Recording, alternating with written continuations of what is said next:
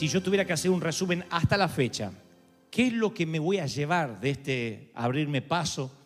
No sé si en el mundo de los comunicadores o los predicadores, ¿qué me voy a llevar? Y una de las cosas que me voy a llevar es la gente maravillosa que Dios me ha permitido conocer, las conexiones divinas. He conocido gente muy inteligente, brillante, otras que son conocidas por su generosidad. Yo siempre dije que iba a aprovecharme del lugar donde Dios me puso para aprender de otros, para evitarme los mismos tropezones, por ejemplo. Eh, me he sentado a los pies de muchos hombres para aprender. Eso es lo que más quiero siempre. Y aquí el punto. Esos hombres con los cuales algún día tuve la dicha, la fortuna, la providencia de sentarme, siempre estuvieron rodeados de un equipo detrás. Y esos desconocidos o anónimos eran esenciales para el éxito. Cuando tú el patrón que tienen los hombres de negocio, los empresarios, el patrón siempre que saben formar equipos. Y esto de ninguna manera disminuye la grandiosidad o, los logros del individuo. Al contrario, la eleva. Porque de hecho es mucho más fácil trabajar solo.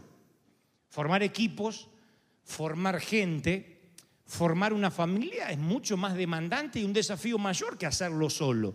Porque es, es mucho más trabajo crear un ambiente de destreza, de paz, de inteligencia, donde todas juntas trabajen con una meta común, que el ADN no se pierda a medida que crece el lote. Porque a veces los primeros que siguen al líder, al empresario, al pastor, todo el mundo sabe lo que quiere ese hombre. Y a medida que la iglesia crece, ya nadie sabe lo que piensa el pastor, ni a dónde va, ni qué cuerno quiere decir. Pero cuando el ADN se mantiene, es que se mantiene el compromiso, la calidad. Entonces, ¿qué veo en estos hombres, a los cuales admiro y seguiré admirando siempre? Que no tienen solo un destello de grandeza, sino que tienen una grandeza sostenida. A mí me encantan los que veo hoy y los encuentro dentro de 20 años y siguen sirviendo y siguen predicando y siguen eh, con la compañía y han quebrado, han tenido altibajos, ha sido errático, pero que se han mantenido. Es el principio de Gamaliel, mantenerse. Cuando alguien se mantiene es porque literalmente ha sido consistente, ha sabido permanecer en lo que Dios le dio. Si la vida fuera un deporte, no es una maratón de resistencia, no es una carrera de 100 metros, es una carrera de relevos. Uno puede llegar hasta cierto punto y en algún momento tiene que pasar la TEA. ¿A quién? A alguien del equipo. ¿Para que se pase la TEA a alguien más y a alguien más y finalmente el último llega, cruce la línea de la meta? La vida es una carrera de relevos, uno no puede hacer todo, necesita uno pertenecer. Y creo que cuando nuestro sentimiento de grandeza, nuestro llamado, cuando sabemos, tenemos la seguridad que Dios nos llamó, podemos cometer la falacia, el error de pensar que podemos menospreciar a la gente. Pero en la carrera de relevo uno no puede subestimar a nadie, todos son importantes, todos son parte de un equipo. Entonces voy al punto de lo que quiero transmitir. Cuando yo estoy en una mesa de café aprendiendo de esas personas, de esos hombres increíbles, siempre me llevo en mi alma, ¿quiénes serán los que los sostienen y no se ven? ¿Quiénes oran por estos tipos? ¿Quiénes le sostienen los brazos? Cuando está cansado, ¿dónde va? Ustedes dirán, con la mujer, con el esposo. Ah, puede ser, puede que no. En cierta ocasión, hace unos más de dos décadas atrás, yo era un pibito todavía, bueno, ya soy pibito todavía, pero era más pibito todavía, creo que mi mamá me cambió los pañales y me mandó, me los pamper y me mandó, me reuní con un hombre de Dios llamado Omar Cabrera.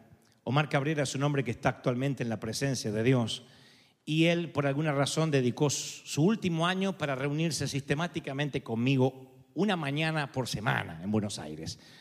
Él me dijo en un momento, yo quiero compartir contigo muchos tesoros y yo sé flaco que los vas a atesorar.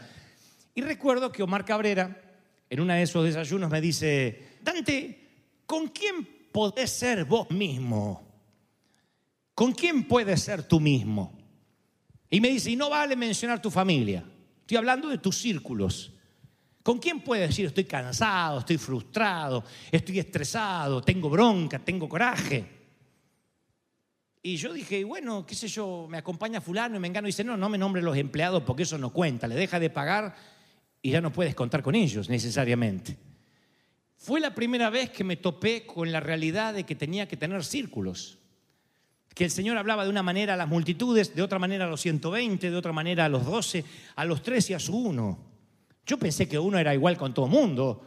Y él me dijo, no, ¿con quiénes tú podrías ser tú? Deberías saber con quiénes cuentas. Necesitas encontrar tu banda de hermanos. Necesitas encontrar tu tribu, porque la vida se trata de personas, de relaciones. Necesitas ser capaz de responder a estas preguntas. ¿Quién está contigo? Y yo te lo pregunto a ti esta tarde, ¿quién está contigo? Tú dices, bueno, fulano, mengano, no, no, no, no. ¿Quién daría la vida por ti? Sin dudarlo. ¿Quién, si tuvieras que hacerte una transfusión de sangre total, alguien diría, bueno, cuéntame conmigo porque yo doy la vida por este tipo, por esta mujer? No vale mencionar los cónyuges, los hijos, porque aunque eso es leal, eh, noble y leal, nos mete a veces en la burbuja de nuestra familia y no contamos más con nadie. A veces decimos, bueno, yo puedo contar con mi gordo, es seguro. Bueno, tú y el gordo, ¿con quién pueden contar? ¿Quién daría la vida por el gordo y por ti?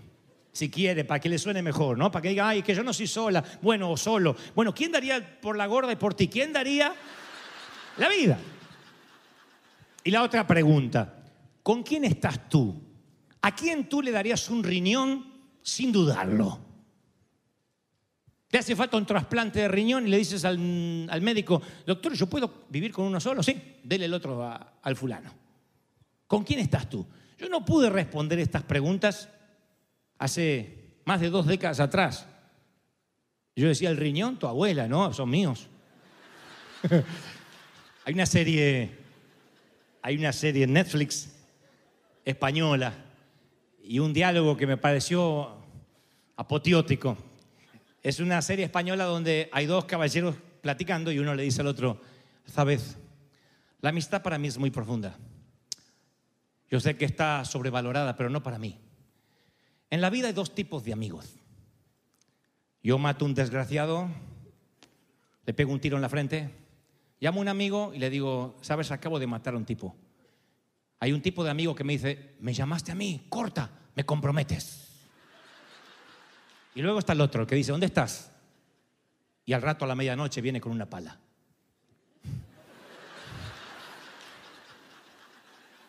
En amistades yo soy el de la pala. ¿Tú quién eres? Entiéndame en el contexto, para que no digan, viste, la puedo enterrar a la suegra y matar. No, no, es, es, una metáfora. ¿Mm? Pero me fascinó ese concepto de amistad profunda, de decir, bueno, yo vengo con la pala, lo enterramos, enterramos a la suegra y después contamos a ver qué, a ver qué hacemos. Pero no, no, no, no, no, no, no, si no eres perfecto a mí me comprometes. Me fascina ese nivel de amistad que obviamente no lo deseamos, pero la amistad que te sigue hasta la cárcel, hasta tus miserias, la amistad que te acompaña en los infortunios, la amistad incondicional de alguien que dice, yo soy tu amigo incondicional. No por lo que crees, por lo que eres, por tu cuadro de fútbol, por lo que dices. Yo voy a ser tu amigo, aunque hay cosas que no las voy a compartir jamás en la vida. Aunque haya convicciones que nos separen, soy tu amigo. ¿Por qué? Porque sí. A mí me fascina la amistad porque sí. ¿Y por qué eres amigo de ese? Porque sí. Pero si tiene una cara de borracho, no, no tiene cara, es. Cuando yo leo la escritura, todo el viaje de Israel se trata de llegar a ser un pueblo. Todo esto es, y serán mi pueblo. Y yo los conduciré. Y los saqué de Egipto para que sean mi pueblo, mi pueblo. Y yo creo que si alguna vez has sentido que has vivido por debajo de tu potencial, diciendo, sabes, sabes Dante, yo, yo, yo podría ser más de lo que soy. Pero no sé qué es lo que me está faltando. Yo tengo una teoría. Tal vez lo que te esté faltando es que has decidido caminar solo en lugar de caminar juntos. Nunca vas a poder cumplir en su totalidad lo que Dios quiere para tu vida hasta tanto y cuanto entiendas que el propósito de Dios es caminar junto a una banda de hermanos, junto a gente. Cuando tú encuentras gente con el mismo propósito, el mismo fuego, eh, el, el- el mismo corazón, te, te da un manto de grandeza, te accedes a revelaciones nuevas, accedes a nuevas ideas. A mí me fascina saber que hay gente mejor que yo, más inteligente, más espiritual, que me eleva mi vida. ¿Están de acuerdo, sí o no? Ah, Jonathan, la Biblia lo describe que era el hijo legítimo del rey Saúl. El primogénito tenía el linaje y era el que le corresponde ser el rey. A ver si convengamos esto. De chiquito, Jonathan sabe que va a ser rey. Lo crían como príncipe y dice, vos vas a ser el rey. Ahora a Dios se le ocurre, sin que éste lo pida, decir que el rey va a ser David, un matagigantes, que ni siquiera era eso antes de Goliat, era un pastor de ovejas, que él va a acceder al trono. ¿Cómo se sentiría Jonathan sabiendo que otro viene a usurpar? No tiene la sangre real, no, no es heredero legítimo. ¿Qué carácter hay que tener? ¿Qué fuerza de voluntad? Para saber que te corresponde por derecho esa posición, pero hay otro que lo puede hacer mejor. No vas a encontrar a esa gente a la vuelta de la esquina, ¿eh? Escasea. Hay muy poca gente que me dice, ¿sabe? Esto me corresponde a mí, pero me voy a hacer un costado porque hay alguien que puede hacerlo mejor que yo. Ese es el secreto de formar un equipo. Rodearte de gente más inteligente que tú. Gente que puede hacer cosas que tú no puedes hacer. Alguien me dijo alguna vez, el secreto del éxito no es tener el teléfono de todos, sino tener el teléfono de los que saben. Es tener la agenda de los que saben, no saber hacer todo, pero saber a quién llamar. Y Jonathan, en lugar de ser enemigo de David, tiene una alianza con él. David le dice, tu papá me quiere matar, tu papá me quiere liquidar. Y Jonathan le dice, yo te voy a defender de tu viejo, quédate tranquilo. Y forman una alianza y fueron más que un hermano. Alguien le dice, tú eres parte de mi banda de hermanos, tú eres parte de mi tribu, por encima de la sangre. Y eso a mí me hace pensar que Jonathan es de los amigos de la pala. Ahora todos van a decir, ¿tú eres mi amigo de pala? a mí me hace pensar en aquel dicho africano que dice, si quieres ir deprisa, ve tú solo. Ahora, si quieres ir lejos, tienes que ir junto a otros. Cuando yo veo a Reinhard Bunke, vimos la vida de Billy Graham. ¿Qué los mantuvo? Un equipo, gente, pertenecían a algo, a alguien. Ellos no querían llegar deprisa, querían llegar lejos, como dice el dicho africano. Van a ver ustedes los valientes de David. La Biblia narra las crónicas militares de los tipos que rodeaban a David. Habla de tres hombres que no se sabe el nombre, que oyeron que David tenía sed y como su líder quería tomar agua fresca de un pozo que estaba en Belén, sin que nadie los mandara, se metieron en el campo enemigo y en una misión casi suicida le traen agua al rey. Y estos tres después son personas que dan la vida por David y David da la vida por ellos. David tenía un círculo de unos 30 hombres que eran los guerreros de confianza. Ahora todo el mundo recuerda a David. Todo el mundo recuerda sus salmos. Decimos los salmos de David, las alabanzas de David, el mata gigante. Pero David, para cumplir el destino, tuvo que tener gente que apenas figura, que apenas aparece en las crónicas militares, pero son los que mantenían las victorias de David. Son su equipo, su team, su tribu, su banda de hermanos. David dice, tengo sed. Y salen los tres tipos a buscar agua del pozo de los enemigos. No dice, ah, no, estás loco. Yo arriesgo mi vida, pero no por un loco. No les importaba que David lo que hiciera. Me suena a esos amigos de pala, a esos amigos incondicionales que no preguntan, que dice, Dios me plantó y voy a estar a tu lado. Para hacer la historia corta, hay otro episodio bíblico en los tiempos en los que gobernaban los jueces que la hambruna era tan severa que tres mujeres son viudas. Es una suegra con sus dos nueras, Noemí, Ruth y Orfa, sin padres, sin esposos, sin hijos. Y entonces Noemí, que era la suegra, mira a Ruth, mira a Orfa y le dice, chicas, mis hijos, o sea, vuestros esposos están muertos. Mi esposo está muerto. Regresen a sus, a sus ciudades, a sus dioses, y formen una nueva familia. ¿Qué me van a seguir a mí, que soy una vieja viuda? Que aunque conociera a un hombre y tuviera hijos, no van a esperar que los bebés crezcan para ser los maridos. Váyanse. Y las dos lloran, Ruth y Orfa. Pero Orfa acepta la invitación, dice, muy bien, y desaparece Orfa de la faz de la tierra. No hay un solo episodio que hable sobre qué pasó con Orfa. Pero ahí está la otra nuera que se llama eh, Ruth. Y cuando Noemí le dice, mira, tu cuñada regresó a su pueblo y a sus dioses, ¿por qué no vas con tu cuñada? Ahí Ruth pronuncia las palabras que serán más repetidas en la historia humana. Unas palabras increíbles. Ruth dijo, no insistes, no insistas, perdón, que te deje o que deje de seguirte, porque donde tú vayas yo iré, donde tú mores yo moraré, tu pueblo será mi pueblo, tu Dios será mi Dios, donde tú mueras yo moriré y así seré sepultada, así haga el Señor conmigo hasta que la muerte nos separe. Aleluya. Maravilloso. Ni a un marido lo escuché decirle esto a la mujer. y desde ahí se escribe el libro de Ruth. Debido a esas palabras, la historia de Ruth demanda ser contada. Miles de años después, aquí estoy yo hablándoles de Ruth. A Orfa apenas la mencionamos. Ruth es la importante. Y Ruth desarrolla una novela romántica. Si ustedes la leen, ahí tienen otra que a las 7 6 centros por Univisión, La Reina del Sur. Esta es mejor. Ruth se convierte en la esposa de un magnate llamado Booz. Y este Booz era el padre de un tal Obed. Y Obed era el padre de un tal Isaí. E Isaí termina siendo el papá de David, del rey David. Y David iba a ser parte del linaje del Mesías, de Jesucristo. O sea que en la genealogía de Jesús solo se mencionan cuatro mujeres. Adivina quién está entre esas cuatro. La nuera que le dijo a la suegra, tu Dios será mi Dios. Donde tú vayas yo iré. Donde tú mueras yo moriré. Donde tú vivas yo viviré. Ruth era moabita. Tenía un lugar donde volver. Pero ella en un momento entendió que a veces consideramos las oportunidades y no tanto las relaciones. Ella entendió que había un lazo más fuerte que la sangre y el origen. Yo he escuchado mucha gente pensando que Dios te abre oportunidades. Y en el camino Dios me va a dar una oportunidad. Creen que esa oportunidad viene solo del cielo y que Dios no va a utilizar lo que más ama. ¿Qué gente? Yo insisto con las conexiones divinas, porque si Dios te quiere va a bendecir, te va a bendecir con gente. Cuando uno subestima a la gente, subestima las relaciones, la gente pasa a ser desechable, prescindible.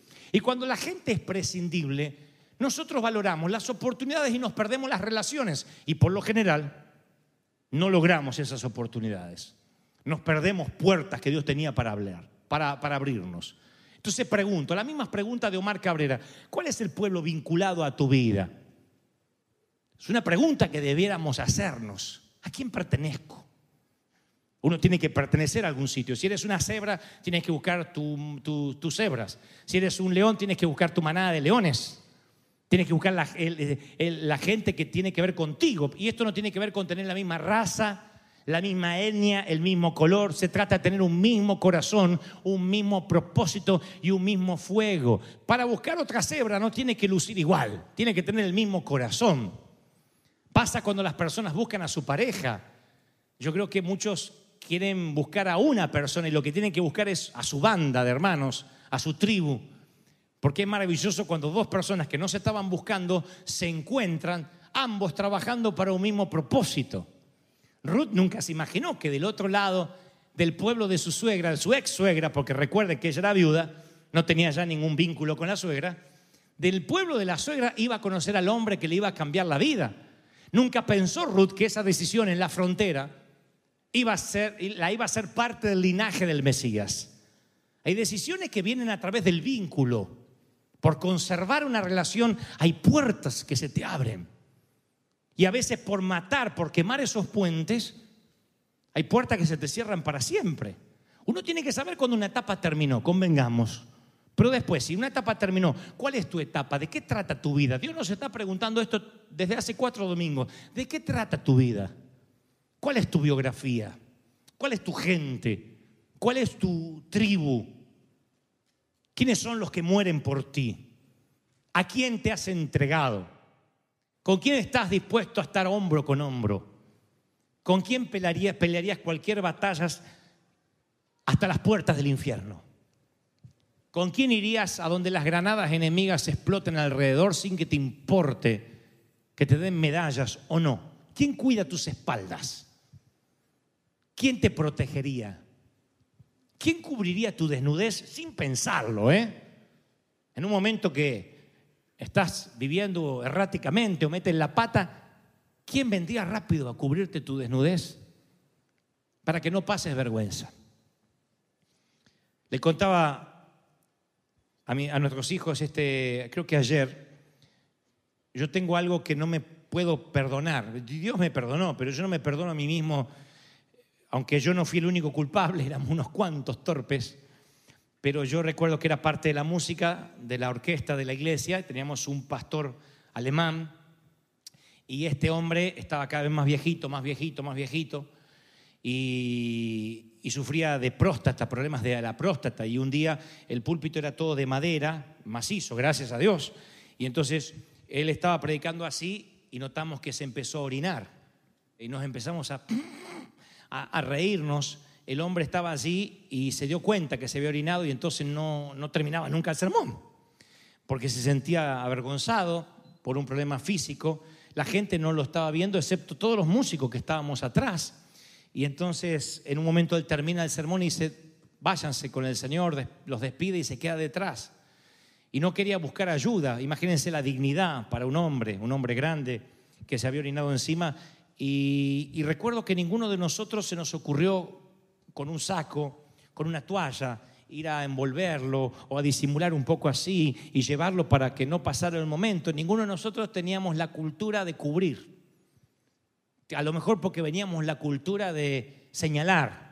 A lo mejor porque toda la iglesia nos habían enseñado que cuando alguien comete una falta, eso es para señalar, para hacerlo sentir mal. ¿Viste? Estás en pecado. A lo mejor porque teníamos eso. No entendíamos que la iglesia era un hospital. Nos costaba entender que este es un sitio para gente rota, este es un sitio para gente en crisis. Algunos con una aspirina se levantan rápido, otros necesitan terapia y cuidados intensivos por meses. Algunos no van a cambiar hasta que Cristo venga, otros van a cambiar de a poquito. Este es un lugar de gente como ustedes, gente fallada como yo, pero que ama al Señor con la misma pasión, con el mismo sentir.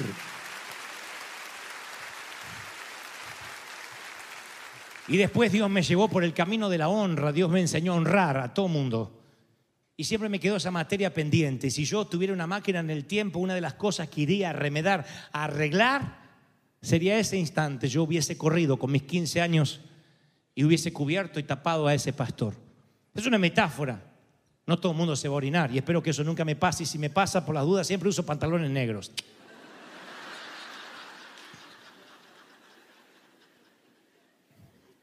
Pero eso es simplemente una metáfora, un momento triste. Hay otros que duelen más. Hay divorcios que no necesitan ser celebrados, pero necesitan alguien que diga, no te vengo a juzgar, vengo a hacerte compañía. Hay cosas que no necesitan ser aplaudidas, ni lo serán nunca, pero necesitan alguien que diga, no me cuentes. Yo necesito hacerte un asado, una carne asada y que pasemos un momento juntos. No me cuentes, ya está. Lo arreglarás en la oficina pastoral. Yo no te estoy llamando para decir, ¿cómo fue? Contame detalles para estar orando. ¿Cómo fue con quién? No revuelvas. No busques basura si no quieres escuchar las respuestas. Creo que necesitamos cubrir, necesitamos un manto de gracia y para eso no podemos dar gracia si no pertenecemos. El mercenario de los afectos no da gracia nunca, si no le importa a nadie más que su propia vida. Si somos mercenarios de los afectos, nunca vamos a cubrir a nadie porque nunca nos va a interesar llevar una pala a medianoche a la casa de nadie. Lo único que nos va a interesar es llamar rápido a la, policía para que lo detengan, para que nosotros no quedemos pegados ni nos llamen a declarar como cómplices. Y no se puede vivir así. Algún riesgo tienes que correr. Quieres predicar entre los hombres, entre los que están perdidos, vas a ensuciarte las manos con las almas de los hombres. Vas a ensuciarte en las redes sociales. Alguien va a decir que comprometiste tu fe, que tus convicciones están en juego. ¿Qué te importa si al cabo lo que te vas a llevar es una aljaba vacía de que tus flechas ya no están ahí porque las usaste todas, porque fuiste fiel, porque Dios te levantó para hacer lo que tenías que hacer? Alguien tiene que decir amén si lo crees. En Eclesiastés Salomón dice, más valen dos que uno, porque obtiene más fruto de su esfuerzo. Si caen, el uno levantará al otro, más hay del que cae y no hay quien lo levante. Y esto que les voy a leer ahora, espero que no sean como los de las nueve de la mañana que decían, ay pastor, eso es erótico, porque lo dijo Salomón. Si dos se acuestan juntos, entrarán en calor. Si estás solo, ¿cómo se van a calentar? Y no son las sombras de Grey, lo dijo Salomón. Y dice, no te puedes calentar solos. Algunos tienen los pies fríos. Ay, tengo los pies fríos, soy la sirenita en la cama. Bueno, necesitas a alguien que te dé calor. Lo dijo Salomón. Necesitas caminar con alguien. Uno solo puede ser vencido, pero dos pueden resistir. Como cordón de tres dobleces, como la cuerda de tres hilos, así. Las cuerdas de los marineros que no se rompe fácilmente son aquellos que van juntos. Un guía de safaris dijo alguna vez, si van por la jungla y aparece un león, es determinante que todo el contingente permanezcan juntos, lo más pegados posible. Porque el león lo que huele es el miedo de la singularidad de alguien que se para solo y empieza a gritar. Pero si él los ve a todos juntos, a su vista él ve como un monstruo de muchas cabezas permanezcan juntos para que el león no vea una, un hombre al que puede devorar, sino que vea una bestia de 8, 10, 14, 20 cabezas. Y no es casualidad que al Satanás, en cierta ocasión, la Biblia se refiere a él como león rugiente, porque es muy fácil devorar a uno, pero a varias cabezas juntas es más difícil. Y este principio no solo es para las junglas de África, sino para las junglas de California. Este principio funciona en las junglas de cemento. Permanece junto. Ten una banda de hermanos, alguien con los que pueda contar. Y yo te aseguro que si tienes ganas de caer, otro te va a decir, no, no, no, no, no es hora de caerse, mi viejo. Es que, que a los cachetazos te voy a sacar adelante, pero vas a salir adelante porque no dejaré un soldado atrás. Vivo o muerto llegarás a la meta. No dejamos soldados atrás. No dejamos soldados en la guerra. Todos van a casa. Todos vamos a casa. Todos los que estamos aquí vamos a casa. Alguien tiene que decir, ese es mi ejército, esa es mi iglesia, ese es River, esa es mi tribu. Aleluya. River es un